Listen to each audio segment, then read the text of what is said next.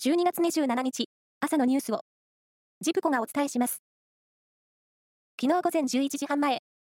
名古屋市中村区のカラオケ店で、人を殺してしまったと、男から110番通報があり、警察は、カラオケ店で、職業不詳の20歳の女性が刺され、死亡したと明らかにしました。男が通報の際、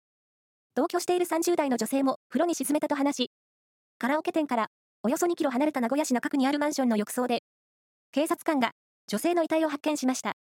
警察は、カラオケ店の女性への殺人未遂の疑いで、通報した25歳の男性を現行犯逮捕しました。カラオケ店で死亡した女性は、容疑者の知人とみられ、胸を複数回刺された可能性があるといい、警察は、容疑を殺人に切り替えて捜査することにしています。企業や観光庁向けの共同保険でカルテルが疑われている損害保険大手4社に関し、金融庁はカルテルが疑われる契約先が576団体に上ったと明らかにしました。4社の火災保険の収支が悪化した2017年から20年に増えていて、担当者が社内で取引先との契約継続を強く求められていたことが背景にあるということです。電装製の燃料ポンプを搭載した自動車の世界でのリコール台数が、国内の自動車メーカー6社と海外法人で1500万台を超えたことが分かりました。ポンプの不具合で走行中にエンストを起こす恐れがあり、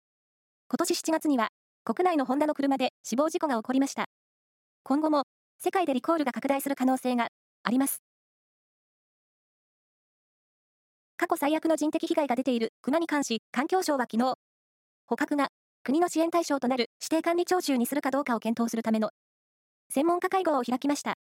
被害が相次いだ地域からは、指定を求める声が上がる一方、